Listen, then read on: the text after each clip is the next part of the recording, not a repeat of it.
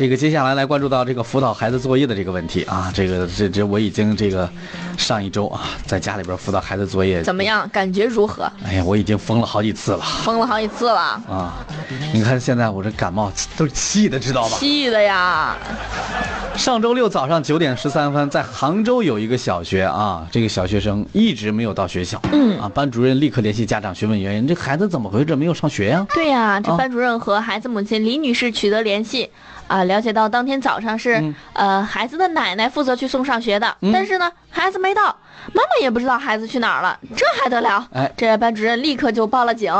那孩子的妈妈李女士得知消息之后，也赶紧给奶奶打电话啊，这这这个小孩的手表，这个智能手表啊也给打电话，，也给打电话，都没接通啊。嗯但是这个手表的定位显示，它的地址啊已经在当地的火车站了哎，在火车东、火车东站呢。啊。这案孩子妈妈发动了亲戚朋友还有学校负责人一起就奔到了杭州东站四处寻找，呃，当地的这个警方接警之后呢，也是一边安抚家长，一边根据、呃提供的衣着特征等等一些线索进行比对，组织全站进行查找。哎，孩子的妈妈呢，此时也不停的给孩子那个智能手表打电话，始终无人接听。奇怪的是，多次拨打奶奶手机之后，这发现这奶奶手机关机了。哎呀，这做娘的真的是心急如焚呐、这这是孩子没了，奶奶也没了，对呀，奶奶带着孩子一块儿没了。啥情况啊？这是在安抚完了这个李女士的过程，民警了解到一个情况：孩子平时都是由奶奶接送上下学的。嗯昨天晚上的时候呢，这小孩因为作业的问题被妈妈狠狠的这个教训了几句。啊，挨说了，嗯，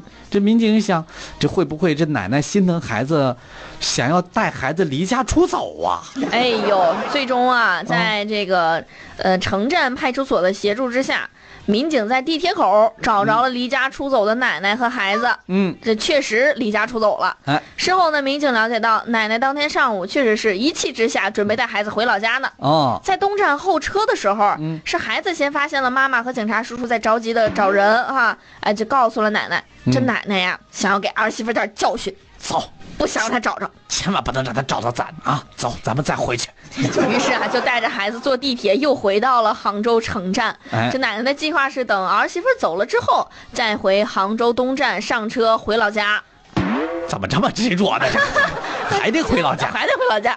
哎呀，不管怎么样吧，担惊受怕大半天之后啊，这最终是找到了孩子。这妈妈表示呢，今后我用合理的方式对孩子进行教育，嗯和孩子的父亲一起加强和老人的沟通，避免类似的情况发生。对，这这辅导作业不能咆哮哎呀哈、你这骂小孩儿，后果容易扩大化，一定要冷静。你这我真不难生气，奶奶，这，这奶奶，你这也太溺爱孩子了，你说这，这可咋办呢？这以后还能能让奶奶带孩子吗？这这，同时也希望嗯这个倔强的奶奶还有劳心的妈妈沟通顺利哈对。毕竟大家都是为了孩子好，一个一个是心疼哈，一嗯个是想这个严厉的教育孩子啊。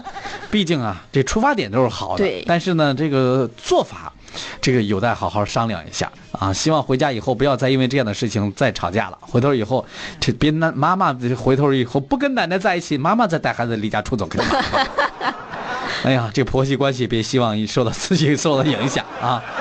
好好生活哈、这个辅导作业这个事儿啊，没事儿，等这孩子上了初中以后啊，爸妈就不生气了。对，啊因为看不懂啊，爸妈也不会呀。也不会，没法辅导啊。